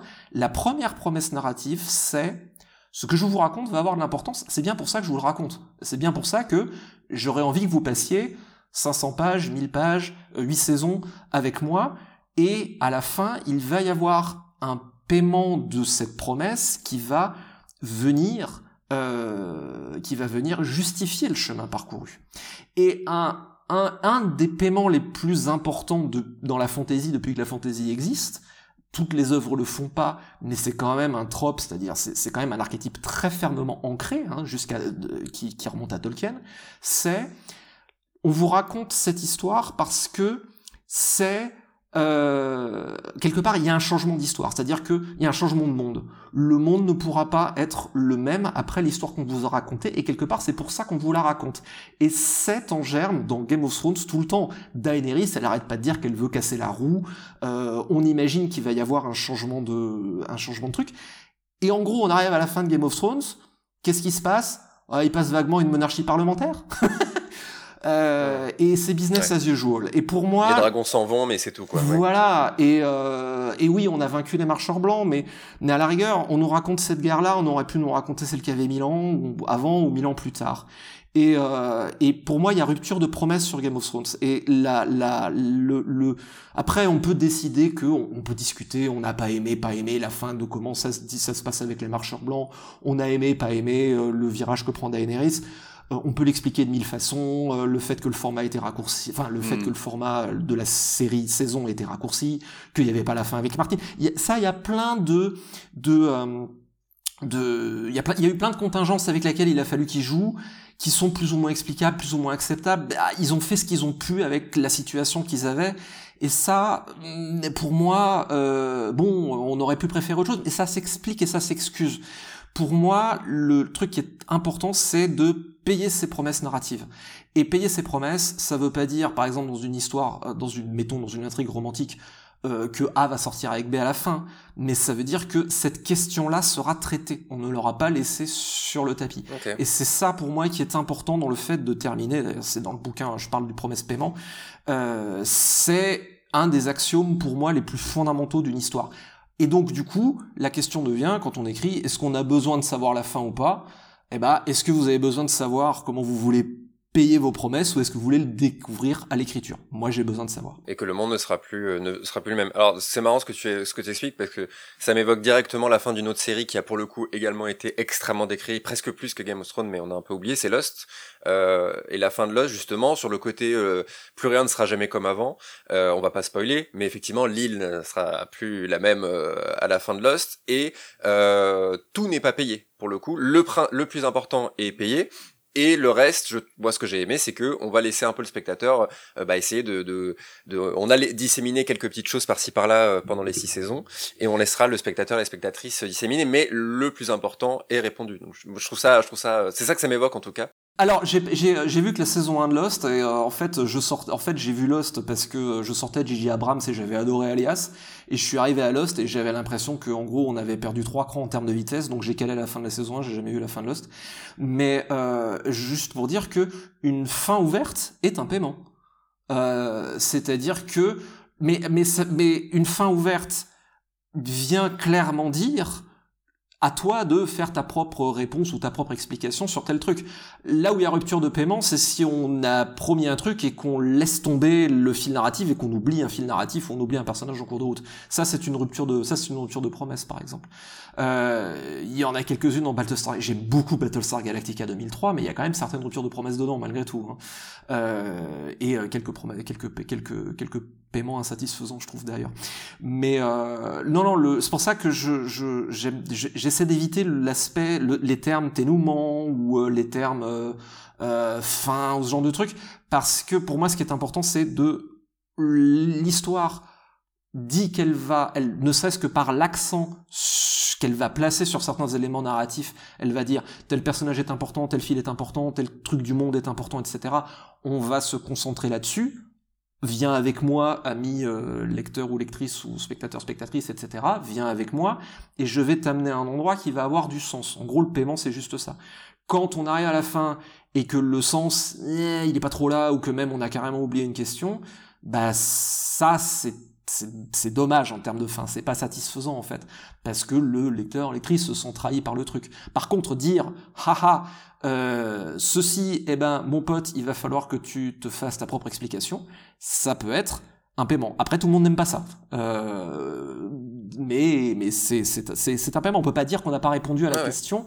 On a donné la réponse qui est, bah, t'as les, t'as les briques du mécano, euh, fais ton truc. Je comprends. Ok. On a parlé Game of Thrones, on a parlé de, promesses, donc j'en profite pour euh, rappeler qu'on avait fait une émission avec euh, Florent Favard euh, sur la fin justement Game of Thrones, qui lui-même a écrit un livre qui s'appelle Écrire une série télé, la promesse d'un dénouement. Donc voilà, la boucle est bouclée. Pour compléter cette discussion et peut-être compléter aussi ton livre, Lionel, on, on, peut aussi se tourner vers, vers cet ouvrage-là. tu le disais un petit peu tout à l'heure, Marie, mais tu n'auras peut-être pas plus de spécificité que ça à nous donner mais dans le cadre du, festival, du coup, euh, vous pensez, euh, dans un avenir plus ou moins proche, intégrer la, série télé. Qu'est-ce que ça apporterait euh, à l'Ouest Hurlant de, parler de série télé? Comment c'est Quel angle vous voudriez avoir par rapport à ça? C'est pas un angle, enfin, je pense. je pense, c'est vrai qu'on parle avec l'équipe, mais il me semble qu'on va plutôt être tous d'accord là-dessus, mais c'est l'axe, pas non pas de la série, mais l'axe de l'intermédialité.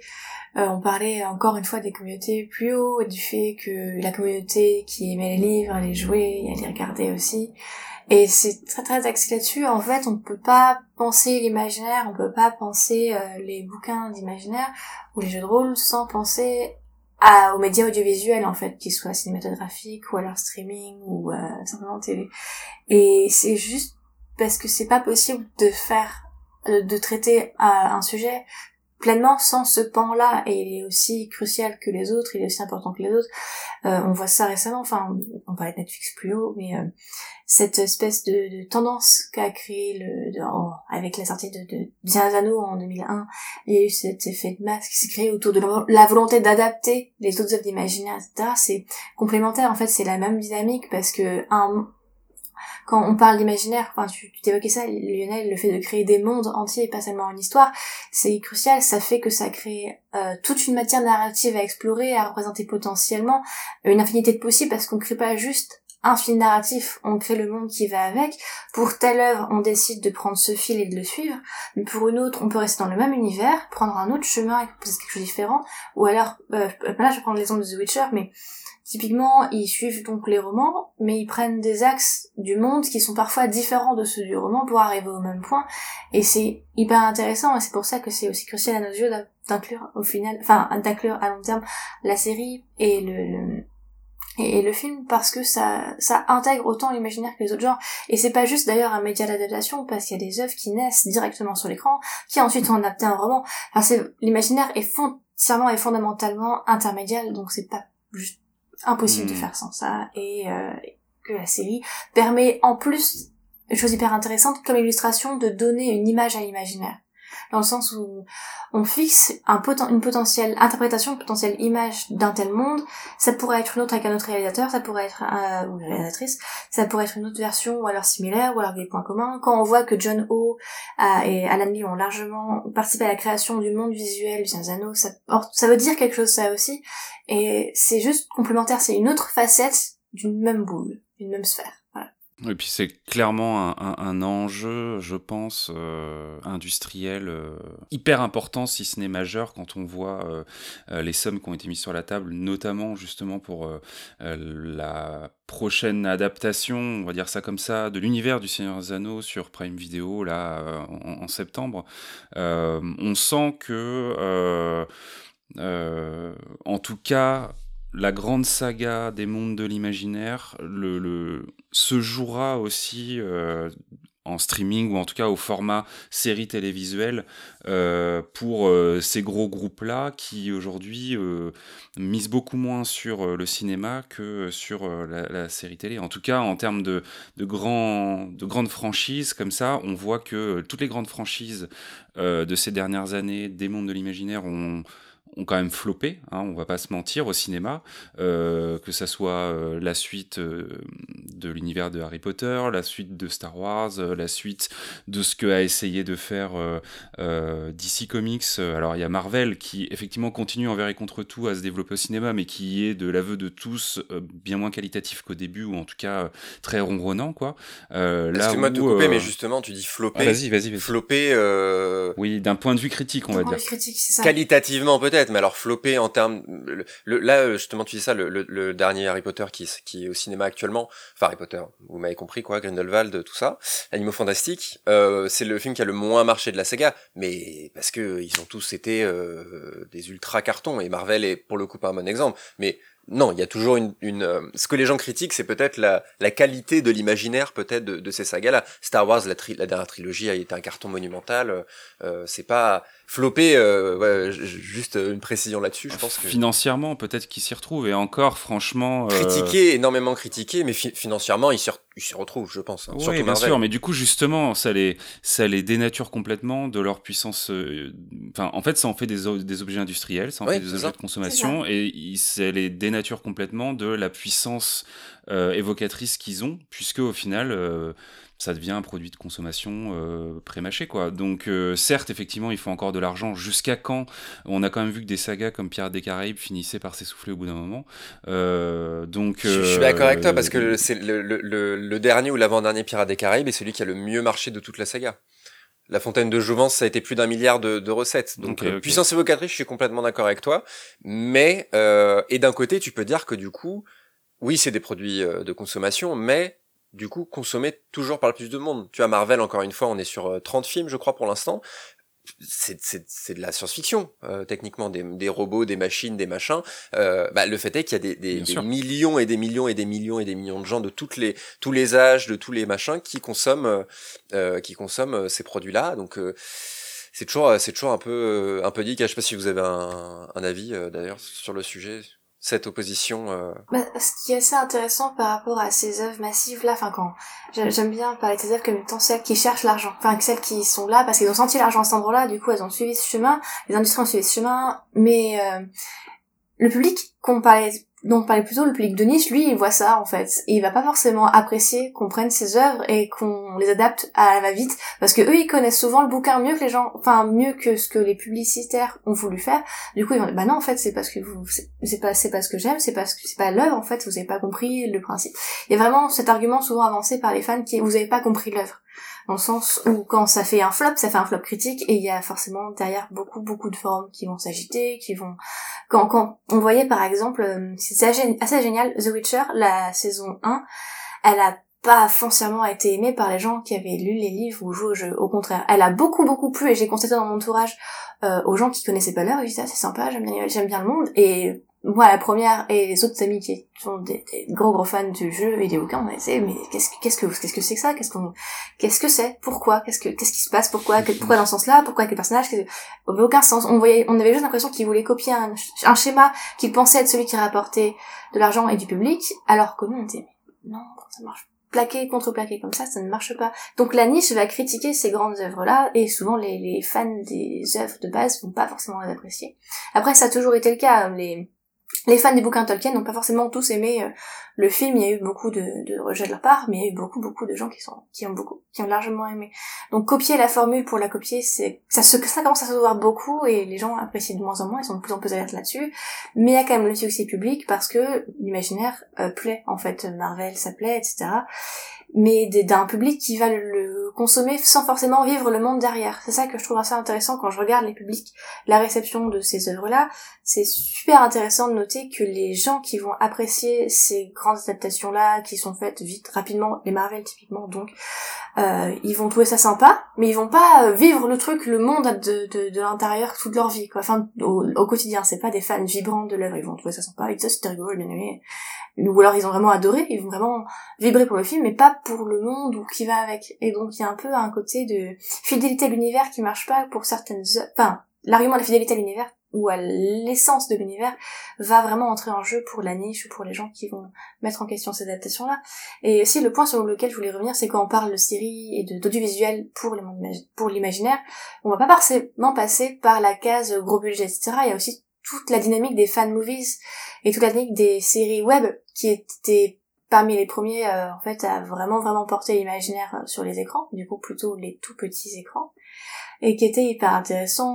Je pensais aussi que y avait une noob à l'époque où tous les les les fan les fan movies sur Star Wars, sur le Seigneur plein de gens qui sont là-dedans et euh, et c'est aussi l'autre part hyper important de l'audiovisuel qui est donc avec moins de budget mais parfois autant de qualité Et euh, donc ouais, vraiment, la, la question du public et de la réception est toujours aussi cruciale euh, pour comprendre ces dynamiques-là. Très bien. Bah écoutez, on, on, pour terminer euh, tranquillement cette, cette émission, pour conclure, je vous propose qu'on aille sur pour le coup des, des recommandations, si vous en avez, euh, euh, recommandations, euh, euh vos attentes peut-être tout simplement, ou voilà un petit peu tout ça sur sur tout ce qui est série SFF pour 2022. En attente, moi, je trépigne euh, absolument du euh, remake slash reboot slash réimagination, recréation de Babylon 5 par euh, le créateur Joe Michael Straczynski parce que euh, B5 est une de mes énormes références et euh, savoir que c'est lui aux commandes et que il va réimaginer son univers et sa série alors là je je, je suis voilà j'attends ça gravement. En recommandation je suis en série je comme je disais je, je, je manque un peu à, à, je suis un peu en retard sur mes sur l'actu mais bon je suis un grand fan de The Expanse et évidemment je je pleure toutes les larmes de mon corps que probablement on n'aura jamais euh, les deux, les deux, les deux, trois saisons qui manqueraient pour terminer les bouquins. Euh, mais, mais en tout cas, euh, ça, malgré tout, même s'il n'y a pas vraiment la fin, ça reste extrêmement qualitatif. Et en plus, c'est, c'est vraiment une, une imagination intéressante de ce que, de ce que l'humanité pourrait être d'ici 200-300 ans à exploiter le système solaire. Et c'est du, c'est du, c'est du vrai grand bon space up space opéra, mais qui se passe que dans le système solaire, et euh, c'est c'est vraiment intéressant et très beau en plus. Oui, d'ailleurs, tout à l'heure, tu parlais rapidement euh, de euh, la manière dont les auteurs pouvaient parfois faire euh, des choses prospectives du futur, mais qu'en même temps, il fallait pas non plus prendre ça pour argent comptant et tout ça. Ça me faisait penser, je le cale maintenant, pour ceux qui voudront se renseigner. L'année dernière, en début d'année, le gouvernement français avait fait appel à des auteurs de science-fiction pour créer ce qu'ils ont appelé la Red Team, qui était en fait une cellule de réflexion sur justement des grands enjeux du futur, des grands enjeux écologiques, des grands enjeux technologiques. Euh, allez voir, il y a des choses sur le site qui euh, sont sorties de ça, des lectures à faire, etc. Voilà, si vous avez envie de poursuivre un peu la réflexion sur euh, le serpent qui se mord la queue de qui commence à créer des imaginaires dans les auteurs de science-fiction pour que derrière il y ait des choses qui se réalisent dans la vraie vie, il y a peut-être un début de réponse à cet endroit-là. Voilà, petite parenthèse. Marie, est-ce que tu as de ton côté une série que tu attends pour 2022 et puis éventuellement un coup de cœur ou même euh, en littérature, quelque chose que tu voudrais mettre en avant pour nos auditeurs et auditrices? Dans ce que j'attends, je vais faire cliché, mais j'attends beaucoup la série donc, du Seigneur Anneaux parce que j'ai vraiment envie de l'adorer et que ça me ferait mal d'être déçu simplement. C'est pas que j'ai forcément beaucoup d'attentes, mais j'ai envie que ça soit bien en fait pour le, le, le bien des séries d'imaginaire simplement. J'ai envie que ça soit hmm. bien, j'ai envie de faire confiance. Et pour les conseils, c'est peut-être un conseil série. Euh, du, d'une série que j'ai vue cet été, donc elle est pas hyper récente, mais elle est un peu passée à travers, j'ai l'impression, et pourtant elle est très très chouette. Et c'est une série de genre, mais plutôt horrifique. Euh, mais ça marche okay. série de genre.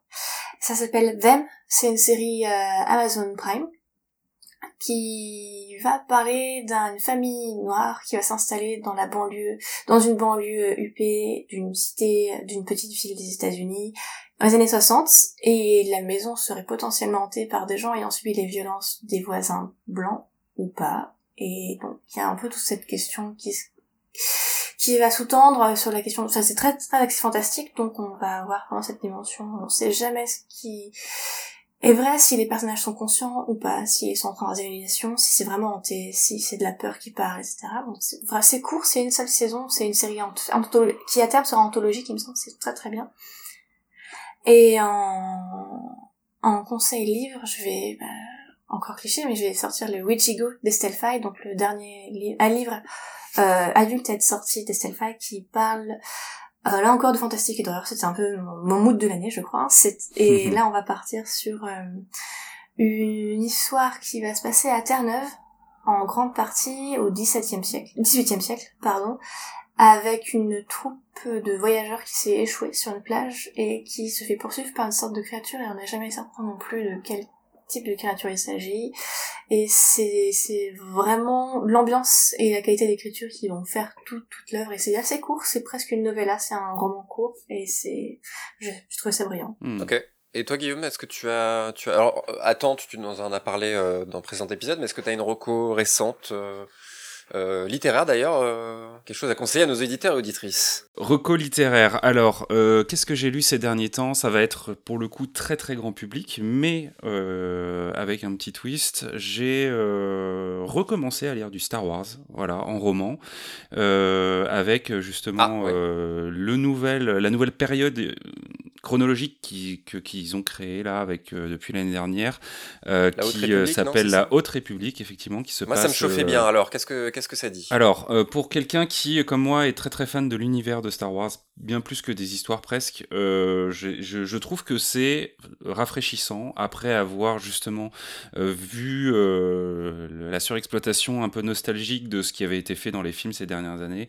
Là, on est vraiment bah, 200 ans avant l'histoire telle qu'on la connaît, telle qu'on l'a vécue partout au cinéma et en série. Donc, euh, et le fait que ça commence en roman fait que, euh, en termes d'imaginaire, bah, c'est assez vierge en fait. Hein. On peut s'imaginer euh, complètement ce qu'on est en train de lire et leur donner un peu la forme qu'on veut.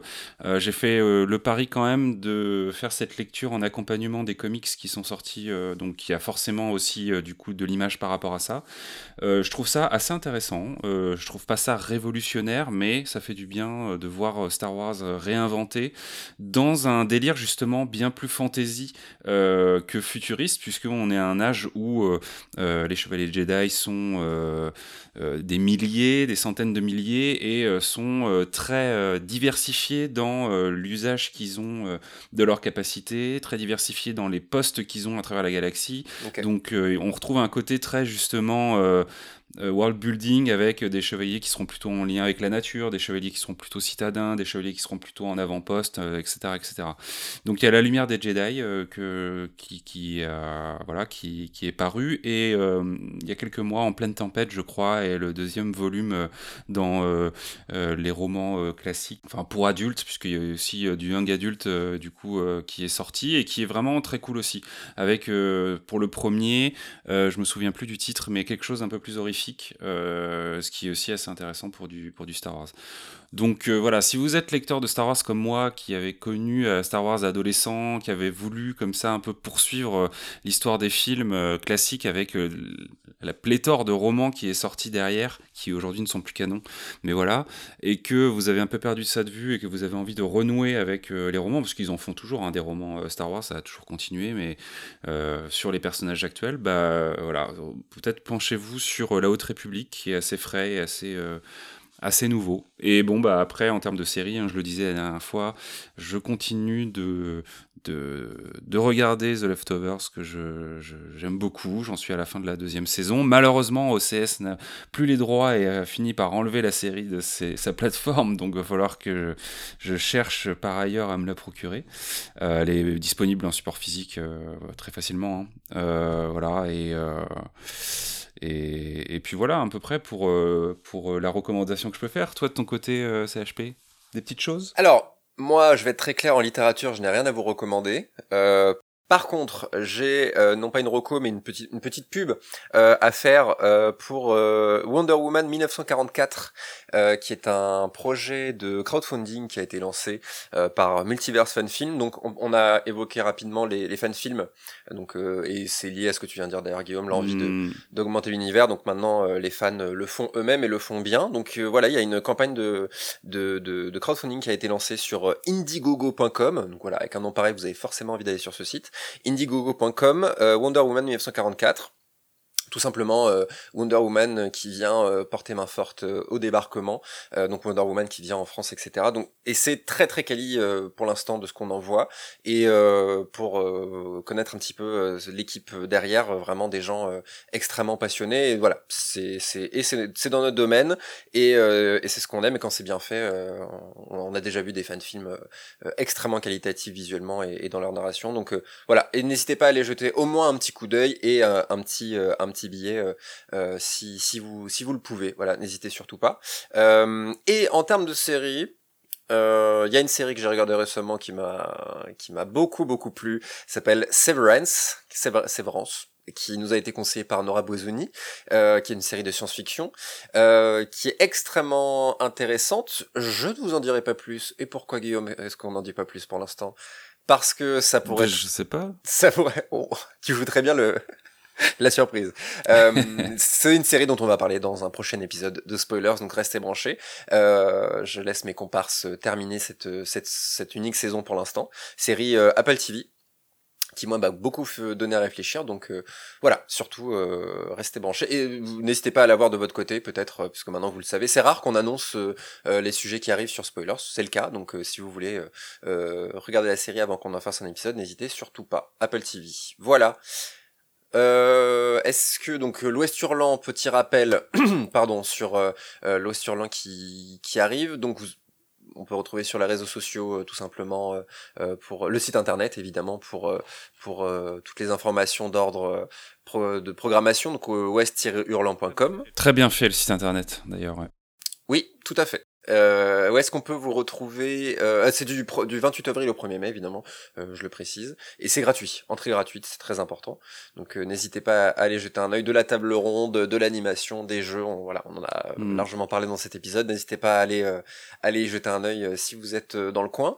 Lionel et Marie, où est-ce qu'on peut vous retrouver? Quel est votre Est-ce que vous avez une actu particulière hors West Hurlant peut-être? Lionel, donc toi tu es sur l'écriture du tome 5, c'est ça? De, Des Dieux Sauvages? Je suis sur l'écriture du tome 5 des Dieux Sauvages que j'aurais dû sortir cette année, mais c'est juste un monstre pas possible. Et c'est important, comme on l'a dit, de bien terminer ces histoires, donc il faut que je prenne un peu plus de temps. Il sortira l'année prochaine. Euh, et sinon, en ligne, bah, je suis euh, euh, de manière très originale à lioneldavoust.com et aussi sur Twitter, at Lionel et en vrai, euh, donc je serai bien évidemment à l'Ouest Hurlant, euh, je serai également aux Imaginales d'ailleurs, euh, donc qui sont un peu plus tard en mai, si ma mémoire est, si mémoire est bonne. Je serai également au Forum à, Saint-Louis, là aussi dans l'Est, et en principe à Étonnant Voyageur à Saint-Malo début juin. Tout à fait. et c'est déjà pas mal. Et Marie? Moi étant euh, en préparation de thèse, euh, je suis pas encore chercheuse titrée, je le serai, on, on verra ce que l'avenir dira, mais en gros, je suis étudiante chercheuse, donc on me retrouve nulle part. Et je ne suis pas friand forcément des réseaux, donc là non plus. Par contre, je serai aussi aux Imaginales, mais au colloque, euh, au colloque des Imaginales, où je ferai une communication sur l'escrime du Seigneur notamment, et sinon, à d'autres événements universitaires comme ça, et on peut me retrouver dans des actes de colloques et sur euh, Internet quand certains des articles que j'écris se retrouvent en publiés et donc disponibles en ligne à la lecture. Hmm. Très bien. Bah écoutez, euh, euh, pour ce qui est de spoilers, vous le savez, nos réseaux sociaux euh, sont, sont présents, Twitter principalement, et, sur les applis de podcast, hein, votre appli de podcast préféré, n'hésitez pas à nous lâcher quelques petites étoiles, 5 étoiles sur sur votre appli, ça, ça aide énormément le, le, le, podcast spoilers pour nous aider dans notre développement. N'hésitez pas et n'hésitez pas à partager cet épisode avec Marie et, et Lionel. C'est un énorme soutien pour nous et pour eux. Donc vraiment, euh, n'hésitez pas. Merci beaucoup euh, à vous deux de, de, nous avoir donné votre temps pour parler de tout ça. Euh, on souhaite énormément de succès à l'Ouest Hurland et des mm. gens. on vous souhaite d'avoir trop de gens. Voilà, vous ne pouvez pas accueillir tout le monde sur le festival. C'est ça qu'on vous souhaite précisément. Donc voilà, en tout cas, vous avez un, un, un très très beau festival qui arrive. Donc voilà, on vous souhaite le meilleur pour pour cette édition. Voilà.